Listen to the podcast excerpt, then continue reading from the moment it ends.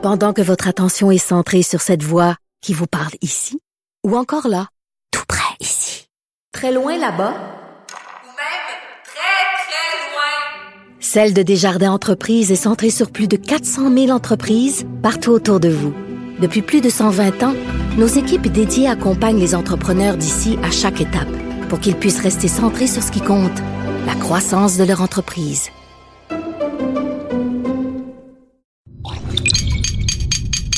Cube Radio.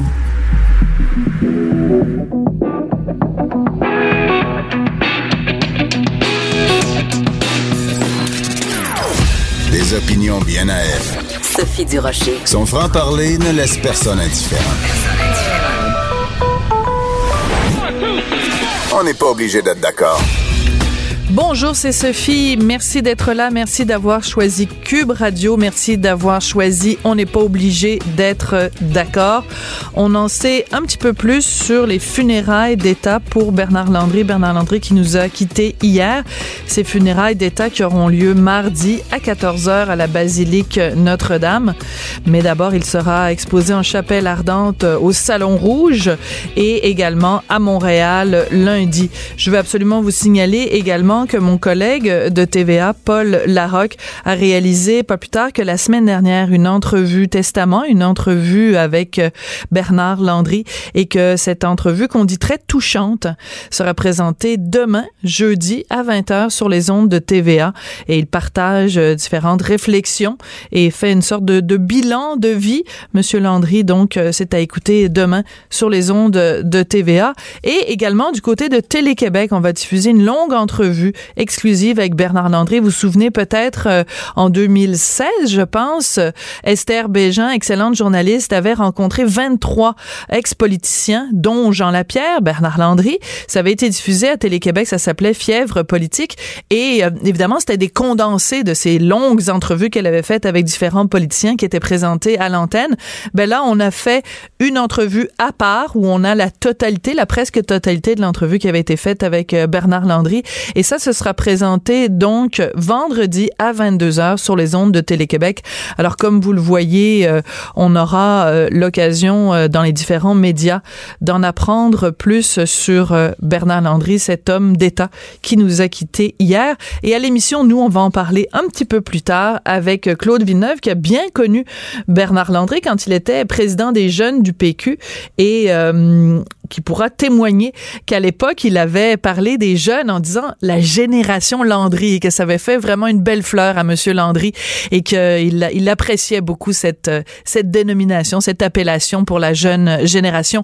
On va poser la question à Claude Villeneuve. Est-ce que justement cette génération Landry est encore présente ou elle s'est éteinte hier avec la disparition de Monsieur Landry?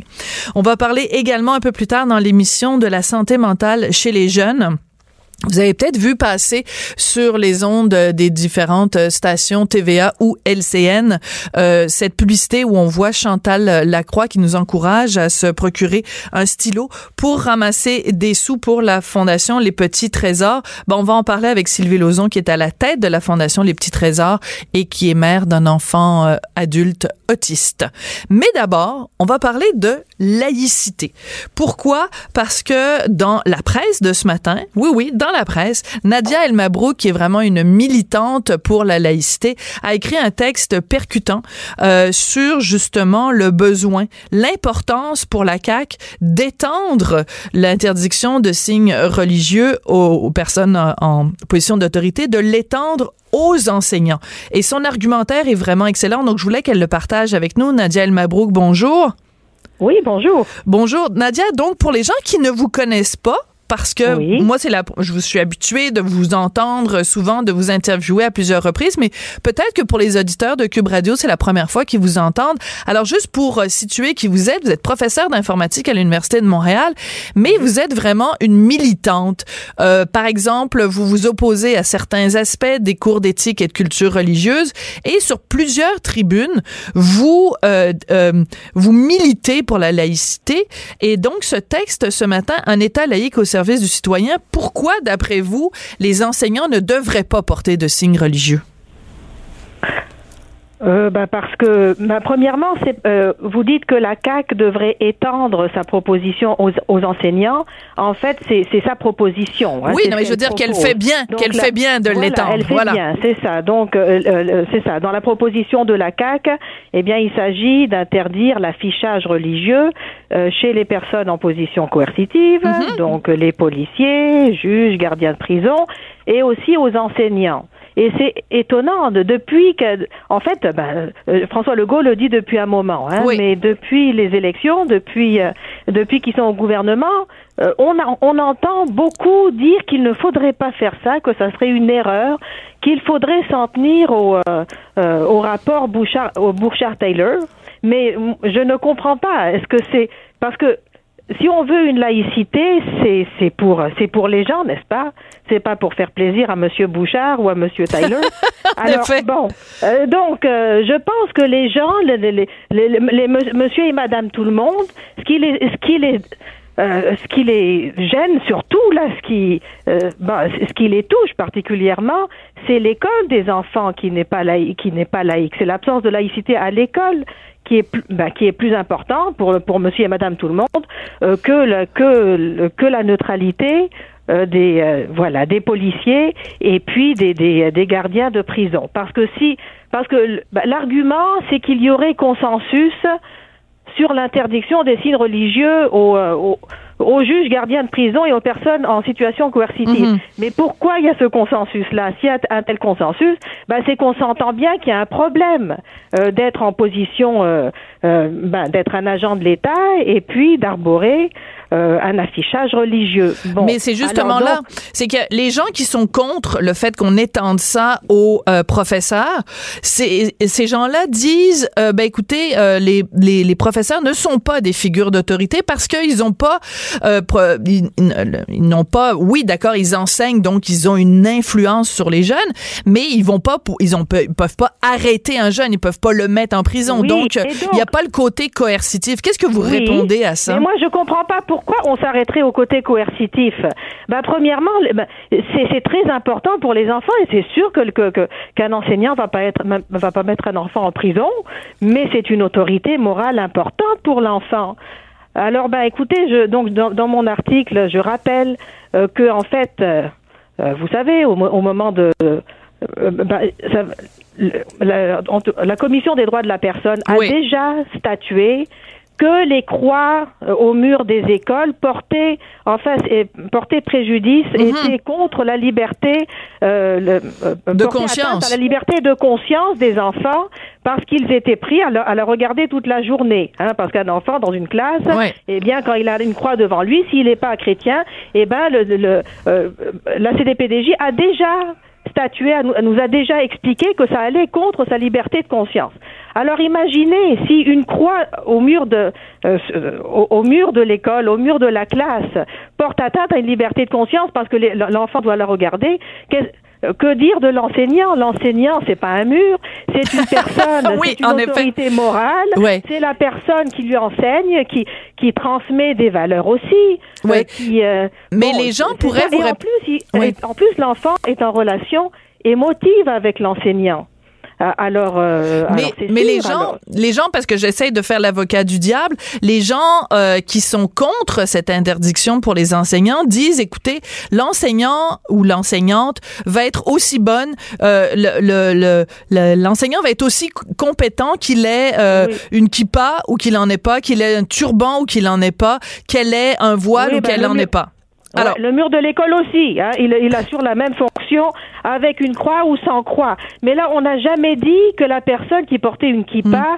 ou une croix était moins compétente. C'est pas le sujet. Quand on parle de ça, en fait, on, on change de sujet. On parle pas de, de compétence. On parle de euh, d'atteinte à la liberté de conscience et puis au respect des parents aussi, à la liberté de conscience des enfants et puis des parents. Euh, euh, Bon, ben c'est ça. Là, c'est ça. écoutez, Il y a, un- il y a, un- oui. il y a un- Mais en un- fait, un dirigeant, il y a un dirigeant euh, du, du, Conseil du travail du Canada qui a écrit euh, une lettre en anglais il y a quelques semaines, soit dans le National Post ou dans le Globe and Mail, qui disait, écoutez, si euh, on, en, on interdit ça, on interdit, on empêche les élèves d'être exposés à toute la diversité. Autrement dit, la société, dans la société, il y a une grande diversité. Il y a des gens qui portent aucun signe religieux, puis il y a des gens qui ont un turban, puis il y a des gens qui ont une kippa, puis il y a des gens qui ont un voile. Ben, ça s'appelle des signes religieux. Ça s'appelle pas la diversité, ça s'appelle des pratiques religieuses. Est-ce qu'on a vraiment besoin d'exposer un, un, enfant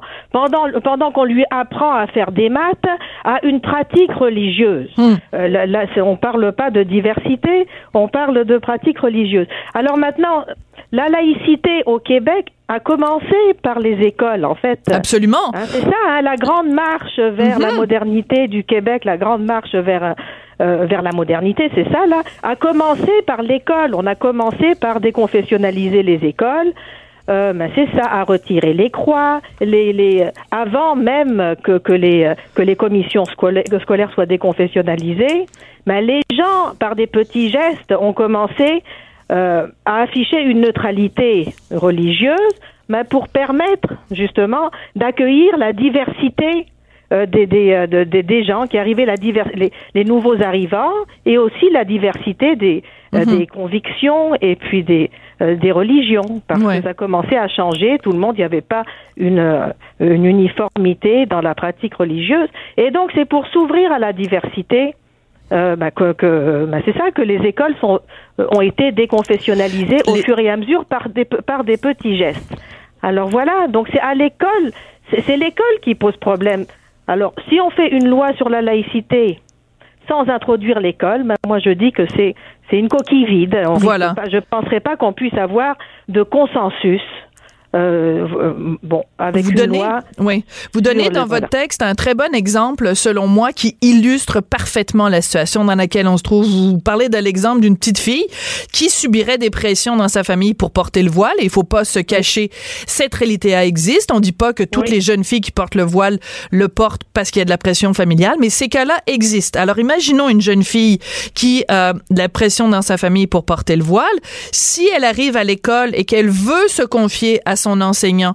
Euh, pour lui dire écoutez moi à la maison euh, je me fais dire que si je porte pas le voile je suis pas une bonne musulmane je suis pas une bonne fille je suis une mécréante etc comment peut-elle euh, penser pouvoir se confier en toute liberté à son enseignante si son enseignante porte que ce soit le voile ou que ce soit son enseignant qui qui porte le turban ou qui porte la kippa là? Il n'y a pas de neutralité de la part de l'enseignant par rapport au vécu de, de l'élève. Tout à fait, tout à fait. En plus, quand vous dites, certes, des fois, c'est pas tout le temps que c'est pas son choix. Excusez-moi, mais une petite fille de 10 ans qui porte le voile, je parlerai pas de choix. Je veux bien parler du choix euh, quand, pour des personnes majeures, mais pour des enfants, laissez-moi mm. douter euh, du choix. Mais vous avez tout à fait raison. Alors, on parle, en tout cas, quand on parle du choix, on parle beaucoup de protéger le libre choix de porter le voile. Mais comment est-ce qu'on est-ce qu'on protège la liberté de ne pas le porter? Quels hmm. sont les gestes Bonne question. Euh, qui, qui sont qui sont amenés pour protéger la liberté de ne pas le porter? Hmm. Alors la première chose, ça serait de de, de s'assurer d'une école qui soit exempte de de, euh, de signes religieux et de pression religieuse.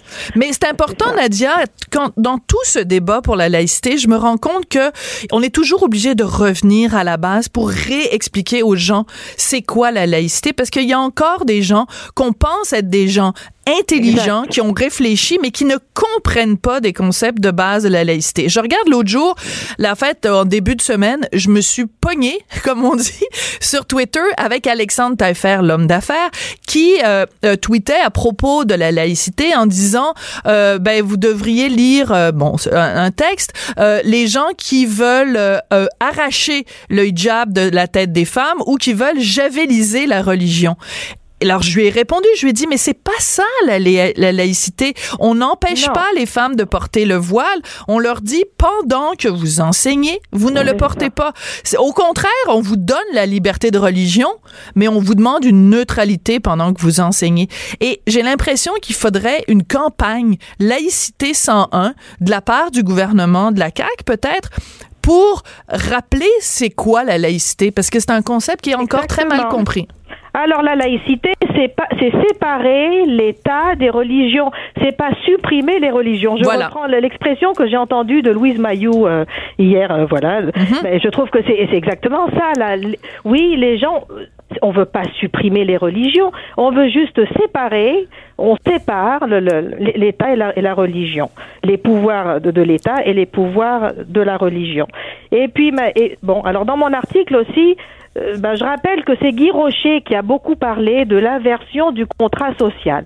Vous savez, au moment de la Révolution tranquille, au moment où les écoles se sont déconfessionnalisées euh, et tout ça, en fait, c'était pour s'ouvrir à la diversité. Absolument. C'était, c'était le, le, ben, le- l'enseignant devait être au service de, de, de- du citoyen et devait être là pour accueillir tout le monde, pour accueillir tous les parents, quelle que soit leur origine. euh, et voilà. Alors maintenant, on a l'impression que c'est le contraire. C'est les enfants et les parents qui doivent euh, qui, ben, qui doivent se soumettre euh, à la liberté du prof. Alors disons que c'est la liberté de si, si on doit faire s'il y a conflit entre les, entre euh, entre le- le- la liberté de l'enseignant et la liberté de l'enfant, eh bien c'est la liberté de l'enfant qui doit primer sur la liberté euh, de voilà de l'enseignant. Nadia, euh, il y a des gens doit qui... être au centre des préoccupations. Oui. Je comprends fort bien. Euh, Nadia, il y a des gens qui disent, qui évidemment comprennent strictement rien à la laïcité, qui disent ah ben les laïcs, ceux qui sont pour la laïcité, Oui. euh, bon ils sont évidemment racistes, xénophobes et ils sont motivés par la peur de l'autre. Bon, je pense que les gens qui euh, viennent de vous entendre ont bien compris que si vous appelez Nadia El Mabrouk, vous appelez pas Stéphanie Tremblay. Oui. Donc vous, vous vous êtes de cette culture là, de la culture arabo-musulmane, et vous donc vous n'êtes pas motivé. Pourtant vous allez recevoir par la peur de l'autre. Pourtant vous allez très bientôt recevoir un prix, le prix Condorcet, je pense, de la, de la laïcité. Ah, oui, vous avez appris ça. Oui. Oui, ben oui, j'ai reçu un communiqué aujourd'hui me, me l'apprenant et je regarde par exemple Ensaf Haïdar qui est l'épouse de Raif Badawi qui est toujours emprisonné euh, en Arabie Saoudite et qui vient de recevoir à Paris euh, euh, cette semaine le grand prix de la, de la laïcité. Donc si être laïque c'est avoir peur de l'autre, il va falloir qu'on m'explique pourquoi une femme saoudienne euh, reçoit un prix de laïcité. Oui, mais euh, des gens qui sont contre la laïcité, euh, il y en a, il y en a des deux bords. hein. Moi, je reçois aussi pas mal de messages en ce moment sur le crucifix. Il y Ouais. en a qui veulent absolument pas. Donc moi, sur le crucifix à l'Assemblée nationale, bon, je dis qu'il faut que la loi sur la laïcité s'applique à l'Assemblée nationale. Alors je me dis qu'il faut eh ben c'est pareil, il faut qu'il n'y ait pas d'affichage religieux ni sur les murs ni sur les, députés. Bon, mais même avec ces, ces il y a beaucoup de gens qui sont contre, qui veulent garder Mhm. le crucifix parce que c'est le parce que ça, ça symbolise le Christ. Et euh, euh, j'ai une dame aujourd'hui là qui, qui soutient ça. Et donc les gens qui sont contre la laïcité, mais il y en a des deux côtés. Oui, Et- oui, tout à fait. c'est- pas vrai, c'est c'est pas vrai que les, les, les musulmans sont contre la laïcité. Et puis, euh, les, les- bon, en tout cas, ça, ça marche pas comme ça. Ça, ça se divise pas par pays. Non, mais ça se Voilà. divise par idéologie. C'est Et je- l'idéologie, voilà, oui. On a tous un travail, nous comme journalistes et vous comme militants, on a un travail de pédagogie et un travail de vulgarisation pour Oui, expliquer encore et encore ce que c'est. C'est là-dessus qu'on va se quitter, Nadia. Ah, bon, mais je voulais euh, simplement, ben, d'abord vous féliciter pour ce prix que vous allez recevoir euh, bientôt, et puis ben vous euh, vous remercier pour le, le travail que vous faites justement de, de vulgarisation. Et euh, donc euh, merci beaucoup de, de de continuer à vous battre pour euh, de ce, ce débat qui est pas un débat simple, mais qui est important qu'il qu'il soit fait dans le dans le respect et vous le faites euh, fort bien. Bah, merci beaucoup. Merci Nadia. El Mabrouk, donc. Merci beaucoup, Nadia El Mabrouk, donc militante pour la laïcité. Je vous encourage euh, à la suivre et à, à, à vous questionner aussi parce qu'on peut pas être à la fois pour la laïcité puis dire, ben, euh, les signes religieux, quand ils sont catholiques, on les garde. Tu sais, il faut réfléchir à ça aussi, la catho-laïcité. Elle réagit, elle rugit. Elle ne laisse personne indifférent. De 14 à 15. On n'est pas obligé d'être d'accord. Vous savez que le mois de novembre, c'est le mois des patriotes et euh, je lisais sur euh, Twitter un commentaire fort judicieux de Robin Philpott qui disait ben, il est dans l'ordre des choses que si Bernard Landry devait mourir, c'est en novembre que ça devait se passer pour le grand patriote qu'il a été et il rappelait avec raison, qu'on lui doit beaucoup, bien sûr, à Bernard Landry, dont le fait que la Journée nationale des patriotes euh, remplace euh, au Québec euh, la Journée de la Reine, la fête de la Reine. Alors, on en parle et on parle de l'héritage politique de Bernard Landry avec mon ami et collègue Claude Villeneuve. Bonjour, Claude. Bonjour Sophie. Claude, toi tu l'as bien connu, Monsieur Landry, tu étais président des jeunes du PQ.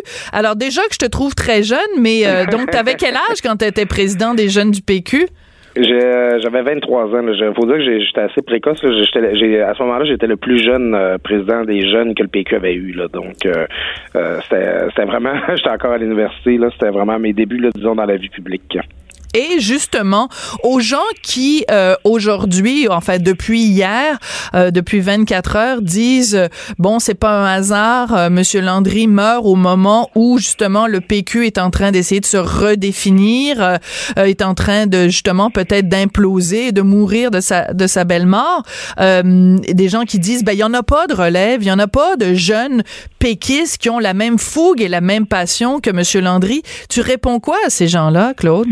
Ben, je leur réponds ce que Bernard Landry aurait probablement euh, répondu lui-même, c'est que euh, il y a encore des forces vives. Euh, bon, il y a au Parti québécois des gens comme, je sais pas, Véronique Yvon, Pascal Bérubé. Il y a, encore des, des personnes qu'on connaît pas encore et qui n'ont pas encore eu la chance de s'inscrire dans, dans l'histoire comme Bernard Landry l'a fait, puis et, qui, ont le potentiel de surprendre à condition qu'ils aient un véhicule qui vont leur permettre de le faire. C'est vrai que le, Parti québécois, il faut pas se, se, se compter d'histoire.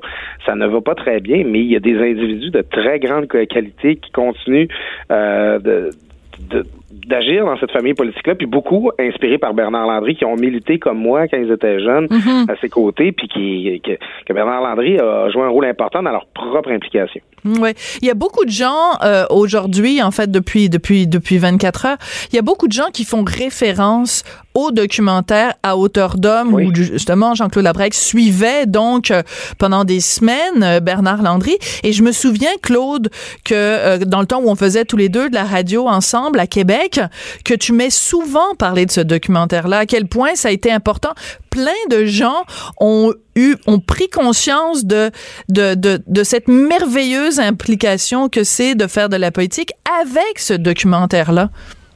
Oui, ben en fait, il, il, existe des, des, documents équivalents qui ont été produits en politique française ou en politique euh, américaine, mais c'était la première fois qu'au Québec, on avait un, un regard là, de, de, de, la politique depuis les coulisses, là, comme celui-là. Donc, euh, Jean-Claude Labrec étant lui-même un immense cinéaste, là, le, un, un, leader la, du cinéma caméra à l'épaule. Donc, le, film en lui-même est une œuvre magnifique.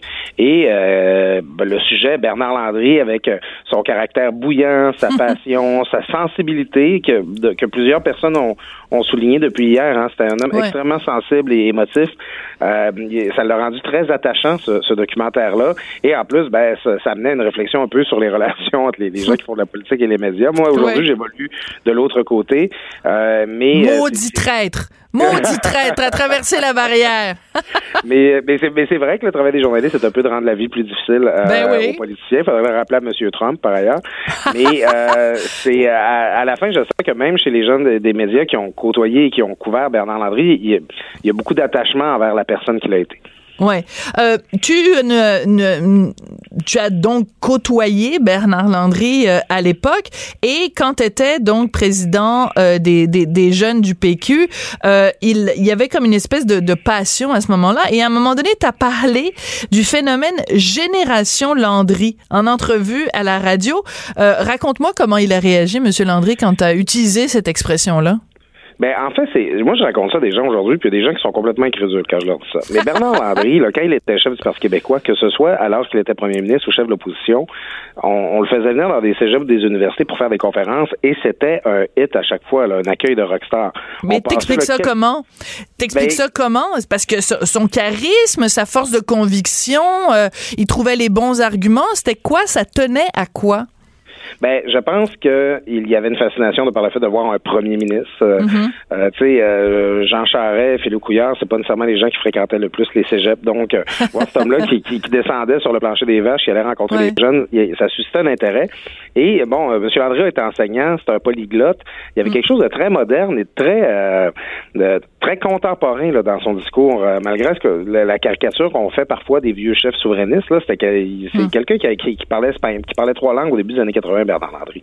Ouais. Donc, écoute, c'était c'était plein à rabat à chaque fois. On a- il s'agissait de passer quelques tracts le matin, là, euh, même de la visite, là, installer quelques affiches et on refusait des gens. Alors moi, je parlant de ce phénomène-là, parce que comme président des jeunes du PQ, je supportais Bernard Landry lors de son vote de confiance euh, en 2005. Toute mon Oui, instance était derrière lui. Et ça surprenait souvent les observateurs. Ils disaient, ben voyons, voyons les jeunes que vous avez derrière Bernard Landry? Puis c'est ce que je disais, si vous voyez le phénomène, de, la- l'accueil que Bernard Landry reçoit dans les cégeps et les, uni- universités, je n'hésite pas à parler d'un phénomène Génération Landry, qui est une référence à Génération Mitterrand, en fait. euh, Tout à fait. euh, François Mitterrand En qui avait fait campagne là-dessus sur sa, son espèce de, de- de relation privilégiée avec la jeunesse. Alors, euh, Bernard Landry, qui, qui était très versant en politique française, avait adoré que je fasse ce parallèle-là là, sur, sur les ondes d'une station de radio. Il m'avait appelé pour me remercier, mais ça, ça décrivait bien le, le sentiment que nous, les jeunes Parti québécois, à ce moment-là, on avait à l'endroit de notre chef. Mais c'est important de rappeler ça parce que justement, bah, aujourd'hui, on, on connaît, on connaît la, la- la conjoncture, mais c'est important de rappeler ça aussi parce que du fait qu'il était euh, enseignant, du fait qu'il enseigné à l'université, qu'il avait enseigné puis qu'il l'a enseigné par la suite, euh, ça lui donnait justement euh, une proximité avec. C'était, les, il, il regardait pas les jeunes de haut ou de loin, il les avait côtoyés, il les, il les, il les, il- il savait parler leur langage. Et ça, c'est peut-être quelque chose qui manque à plusieurs politiciens de de pas avoir ce contact-là euh, avec avec la jeune génération, d'être à l'écoute de leurs préoccupations, de savoir comment parler leur langage. Ce qui veut pas dire de de parler yo puis full genre. Non. Voilà. C'est exactement comme tu le dis, c'est que Bernard Landry avait, fa- faisait pas semblant d'être jeune. Il, il, il se présentait devant les jeunes avec toute son érudition, avec son Son accent latin? qui faisait, son- ben c'est ça, j'allais dire son, son Ah ouais. accent qui évoquait un peu le cours classique. Oui. Et euh, il, il se travestissait pas, Non. mais euh, il était capable d'aborder des enjeux très très très contemporains de manière très franche, très directe et très imagée. Sa culture, là, il y avait toujours une anecdote ou une histoire sur laquelle s'appuyer. À la, à la fin, on, Monsieur Landry, moi qui étais militant, son discours, je l'entendais, c'était pas mal toujours le même. Là. On, on était capable de prévoir où est-ce que les punchs arriveraient, comme avec beaucoup de politiciens par ailleurs. Ouais. Mais euh, il, il arrivait à fasciner son auditoire, même chez des gens qui avaient l'habitude de l'entendre très très très souvent. Est-ce que tu penses que c'est possible que justement euh, le départ de Monsieur Landry et tous ces témoignages qu'on entend depuis 24 heures sur sa passion, sur le, le à quel point même jusqu'au au- jusqu'à la dernière goutte, là, jusqu'aux derniers instants, jusqu'à son dernier souffle, qu'il a été animé par ce désir-là intense de faire un pays. Est-ce que ça peut justement raviver les les les, les braises ou les flammes de de cette passion indépendantiste? Est-ce que en voyant justement sa détermination, est-ce que ça peut donner l'idée à des jeunes de dire ben mon dieu, ce monsieur-là, il est mort avant d'avoir pu réaliser son rêve, ben nous on va reprendre le flambeau puis on va le réaliser son rêve de faire un pays. Ben, on l'avait senti un peu après le décès de Jacques Parizeau en 2015. Monsieur Euh, et, oui, oui, voilà, oui, ben monsieur, c'est bon, on peut pas s'empêcher de, de, de remarquer là, ces deux grandes figures là, qui, qui, qui nous quittent de façon plutôt rapprochée. Là, ça fait seulement trois ans, monsieur Parizeau. Euh, et on l'avait senti un peu là, cette flamme-là, mais c'est évident qu'on fera pas un pays juste sur le souvenir de ceux qui se sont éteints. Là, il, il faut, puis comme j'en parlais plus tard, il faut qu'il y ait plutôt, il faut qu'il y ait d'autres figures qui s'imposent. Il faut qu'il y ait des gens qui prennent la place, qu'il y ait l'occasion de faire leurs preuves. À la fin, euh, c'est une constatation. Et Bernard Landry comprenait ça. Ouais. C'est qu'on ne- on pas l'indépendance sur la nostalgie d'un passé euh, idéalisé ou sur euh, des vieilles rancœurs. Le, le jour, le- si l'indépendance du, PQ du Québec doit se faire, ça doit être un pari sur l'avenir, un pari sur le futur du Québec. Euh, je pense que c'est ce que Bernard Landry aurait souhaité lui-même. Dans la durée, oui, ça peut euh, peut-être convaincre des gens de se lancer dans la mêlée, mais pour l'avenir, c'est c'est les gens qui sont là aujourd'hui qui doivent faire le travail pour que ça survienne. Mais justement, je suis curieuse de t'entendre en tant qu'ex-président des, des, jeunes du PQ, quand tu vois une figure qui est justement très populaire auprès des jeunes, Jean-Martin Hossan, qui avait justement fondé Option Nationale, puis qui là maintenant est au PQ, et qui dit, euh, pas plus tard qu'hier, il faut trouver un nouveau nom pour le PQ, puis euh, le PQ euh, a, a, beaucoup souffert de son étiquette de parti raciste à cause de la charte des valeurs. Euh, est-ce que c'est pas une belle façon de se mettre euh, premièrement le pied dans la bouche, puis deuxièmement euh, de changer que juste parce que de penser que juste parce que tu t'appelles poulet frit Kentucky puis t'appelles ça PFK à la place que les gens vont oublier que ce que tu vends c'est du poulet frit? Ben c'est ça. Hein, c'est bon. Il y, a deux choses là-dedans. D'abord, c'est que il faut pas. J'aimais le, le bon, le commentaire que plusieurs personnes ont fait, c'est qu'il faut pas penser que le, problème du PQ, il est seulement cosmétique. Là. Il est, ben pas en changeant le nom, c'est pas en changeant le logo, la, la nouvelle administration, mettre ça à l'avant sur la vitrine, qu'on va rendre sa pertinence au parti, on va ramener les, de l'intérêt vers les gens. Ça prend plus que ça. Cela étant dit, c'est tout à fait vrai que la marque PQ, la marque Parti québécois, est maganée. Là. Il faut pas se le cacher. Euh, J'ai une de mes amies qui, elle, est encore militante, qui a cette formidable formule-là. Elle dit, le poids de l'histoire est lourd à porter pour le hmm. Euh, et bon, il y a la charte. Oui, c'est vrai, ne le nions pas. Mais euh, écoute, moi, que justement, quand j'étais militant, et c'est pas si lointain, euh, y a pas, c'est pas arrivé une fois que j'allais faire du porte-à-porte que je me fasse pas parler du budget de Pariso à 82 où ils ont coupé le fonds de pension des enseignants, ou je ne sais trop. Là. C'est le, le, Parti québécois, c'est un parti qui traîne, c'est un parti qui a fait énormément de réformes. Euh, il se fait encore reprocher des fusions municipales et des choses comme ça. Oui, mais Claude, la charte, là, les Québécois étaient pour, étaient majoritairement pour la charte. Faut arrêter de penser que c'est la charte qui a coulé le PQ. Les gens étaient pour la charte. Les sondages, tous les sondages montraient dans les derniers mois, dans les dernières semaines avant les élections, au contraire, un appui à la charte. C'est pas ça qui a fait couler le PQ ben, il y a beaucoup de choses qui ont fait couler le PQ. Puis moi, comme je, le dis souvent, c'est que si le Parti québécois, lors de cette élection-là, en 2014, où il a perdu le pouvoir, si le Parti québécois a perdu, mettons, le comté d'Ongava dans le nord du Québec, qui avait depuis 76, là, c'est certainement pas parce que les cris étaient fâchés après la charte et qu'ils sont allés voter. C'est pas ça qui s'est passé. Euh, regardez beaucoup plus du côté de Martin Ouellet et de la façon que le dossier minier a été géré, par exemple.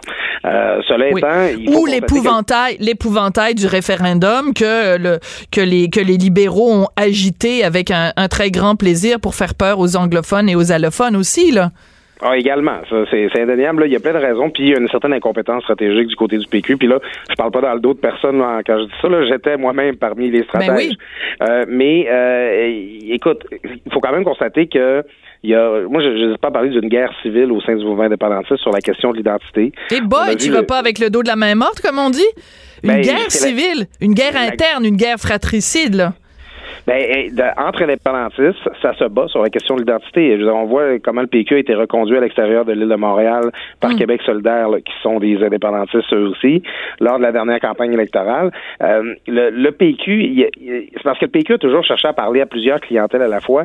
Et non, le PQ, toutes les difficultés du PQ ne s'expliquent pas par la charte. Mais il y a des clientèles qui ne sont plus capables de s'imaginer voter pour le PQ à cause de la charte. À tort ou à raison, moi je pense que mm. c'est à tort parce que moi j'ai soutenu ce projet-là, le défend encore.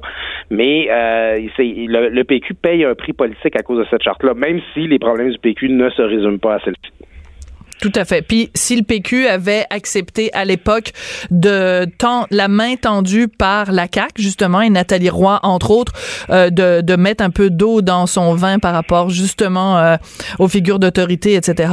Ben peut-être que le, PQ aurait été reporté au pouvoir en 2014. Qui sait Hein? Si on pouvait faire du révisionnisme historique, si on pouvait voyager dans le temps. Tu sais la série à la télé Plan B là. si on pouvait revenir en arrière pour avoir un plan B pour le PQ, ce serait tellement tellement facile.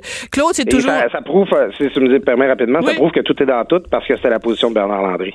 Absolument. Bernard Landry souhaitait que le PQ fasse ce ralliement-là. Fasse, euh, accepte la main tendue par, euh, par, par la CAQ. C'est bon, c'est bon de le rappeler.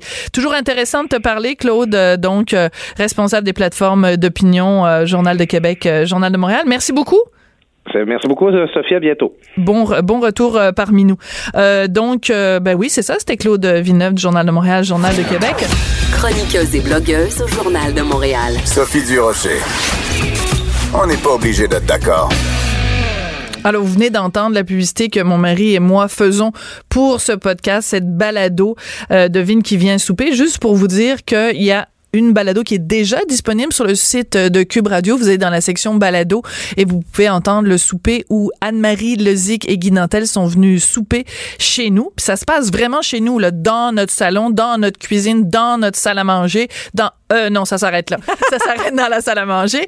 Et on en a enregistré une nouvelle. Hier soir, il y avait Denise Bombardier et Michel Barrette. Ça fait pas mal de feux d'artifice. Alors, ça va être disponible très bientôt en balado sur le site de Cube Radio.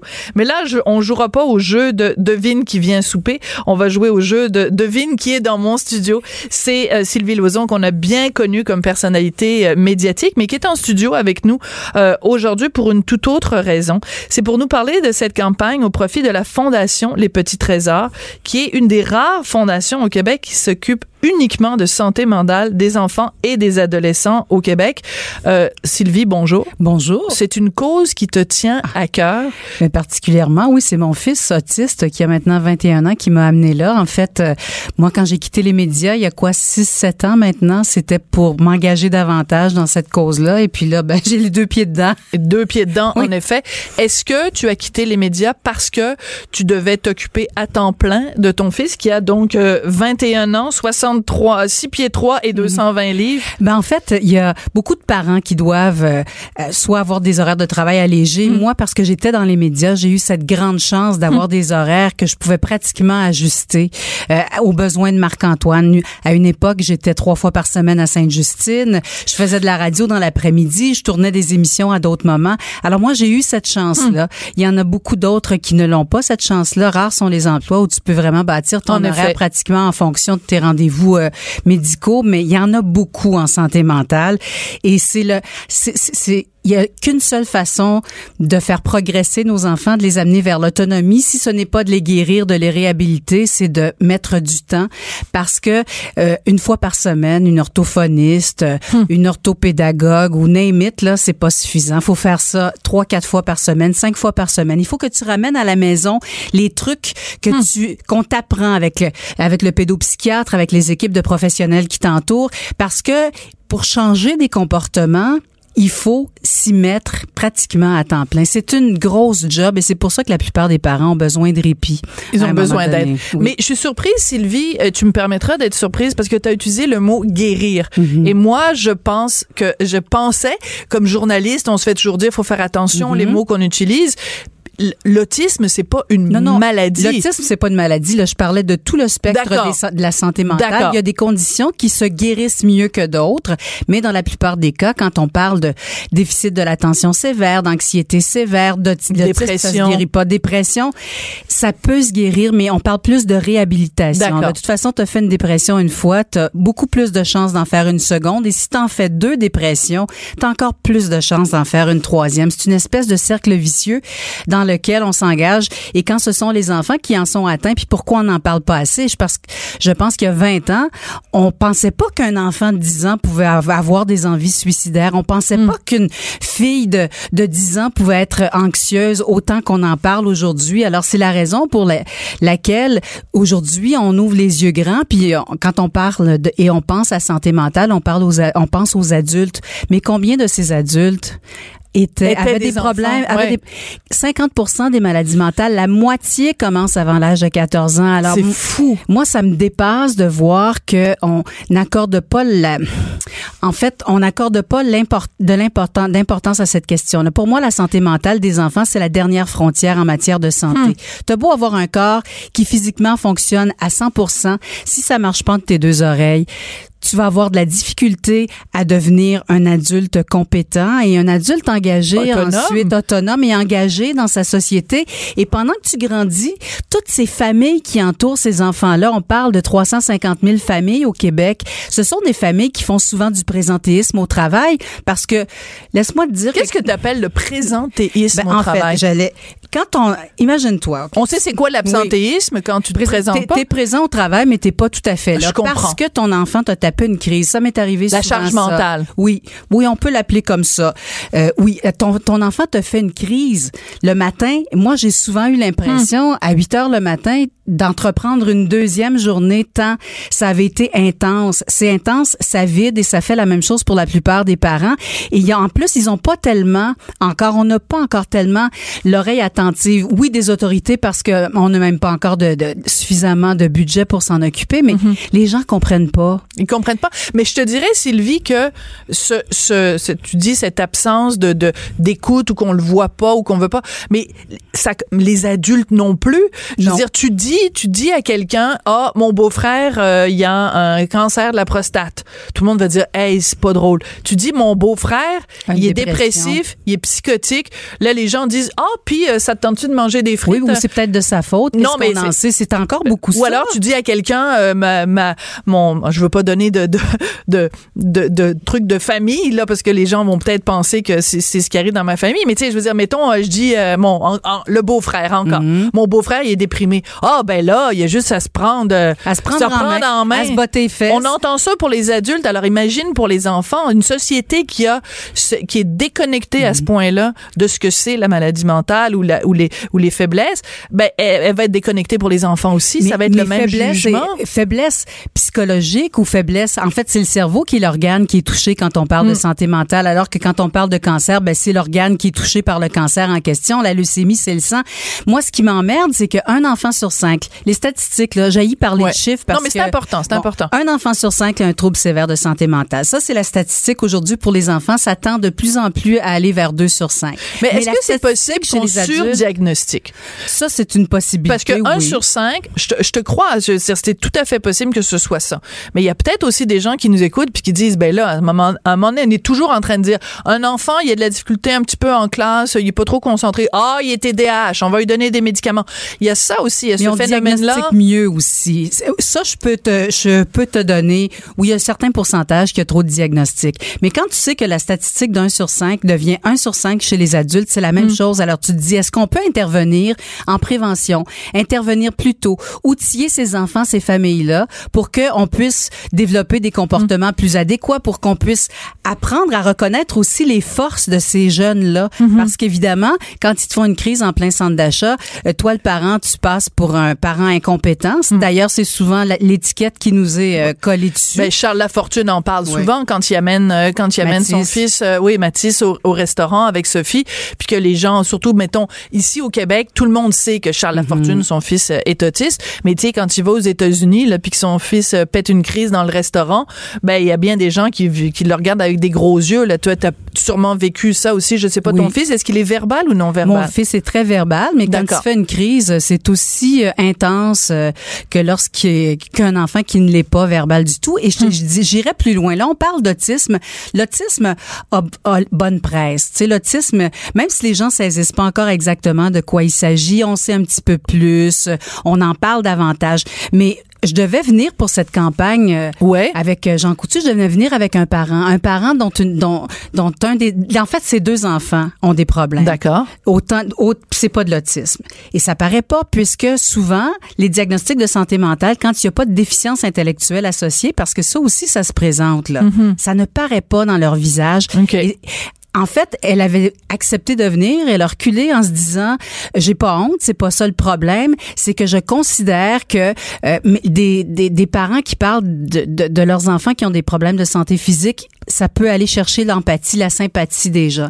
Alors que moi, ma fille et mon fils ont des des diagnostics invisibles et c'est vraiment le mot qui compte parce que cette petite fille là qui a l'air d'un ange entre autres euh, vit de grandes difficultés euh, elle, vit- elle vit pas avec ses parents à l'heure actuelle. Il a fallu bon il y a beaucoup de choses qui ont été mises en place pour lui venir en aide mais cette cette parent ce parent là s'est dit si je parle de mon enfant je vais en fait, ça, ça va euh, l'ostraciser encore davantage. Les gens n'auront pas de sympathie pour elle et ça risque pas.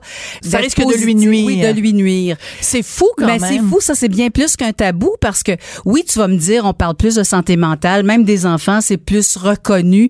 Oui, c'est plus reconnu, mais en même temps, les gens osent pas venir en parler. Euh, premièrement, euh, Donc, toi, tu es là aujourd'hui, entre autres, pour parler évidemment Oui. de, de ton fils, bien sûr, et de la fondation, mais pour parler au nom des parents Oui. qui veulent pas, justement, qui ont pas, puis c'est tout à fait correct Oui. de pas vouloir être devant un micro, c'est pas, c'est pas, c'est pas donné à tout le monde. Et donc, tu parles en leur nom aussi. Oui, puis j'ai- mais j'ai hâte au jour où, en fait, ça va avoir changé, l'opinion générale va Ouais. s'être transformée et qu'on n'aura plus besoin de penser que faut pas en parler parce que mon enfant va être mis de côté. Il va payer le prix. Va payer le prix.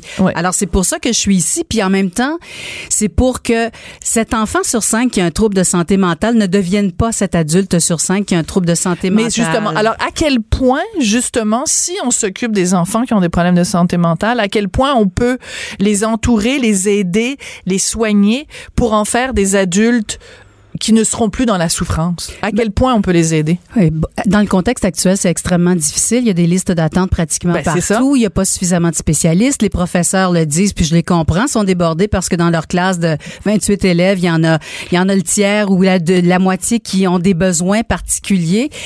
Il va falloir qu'on se mette ensemble pour faire quelque chose. Hmm. Il va falloir et que d'une part que le ministère de l'Éducation et le ministère de la Santé travaillent ensemble. Hmm. Moi, je, la Fondation Les Petits Trésors est associée entre autres à un hôpital qui est spécialisé en santé mentale, l'hôpital Rivière des Prairies. Il y a des listes d'attente. On n'arrive pas. Il y, a, il y a un manque de pédopsychiatres. Il n'y a pas suffisamment de pédopsychiatres au Québec. C'est une surspécialité en médecine. Ça prend une éternité former un médecin de ce type-là. Alors il y a ça je, je n'ai pas la seule. En fait, le- la, la seule graine de solution que je pourrais avoir, c'est qu'on se mette ensemble. Et oui, qu'on en parle, mais surtout qu'on en parle et qu'on se mette à, à poser des gestes. Moi, je pense que aussi, au niveau du tissu social, il y a quelque chose à faire. Les parents qui ont des enfants qui ont des troubles de santé mentale s'isolent, préfèrent être seuls chez eux parce que c'est plus facile que d'expliquer.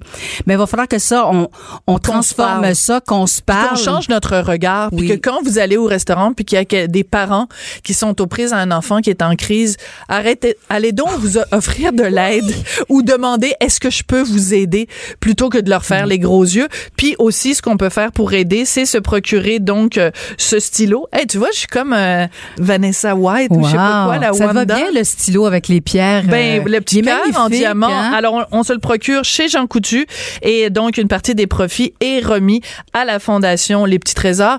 Tu es une maudite bonne ambassadrice, Sylvie Lauzon. Ben, en tout cas, des fois, je me sens comme euh, Sancho Panza, Pancha ou euh, Don Quichotte. Avec des moulins à vent. Avec des moulins à vent, mais bon, je me dis, je vais les faire aller, mes moulins à vent, et puis un jour, peut-être que ça contribuera à faire avancer les choses positivement. C'est, c'est mon seul objectif. En fait, le, le rêve que j'ai pour mon fils et pour tous les autres, c'est qu'ils puissent choisir et avoir une vie heureuse dans laquelle ils vont se sentir engagés. Ben, en tout cas, il a une maman qui, euh, qui est, Qui est euh, engagée. Une très bonne ambassadrice. Sylvie, ça a été un plaisir. Alors donc, euh, Sylvie Lauzon de la Fondation Les Petits Trésors, merci beaucoup d'avoir été là. Merci. Vous écoutez Cube Radio.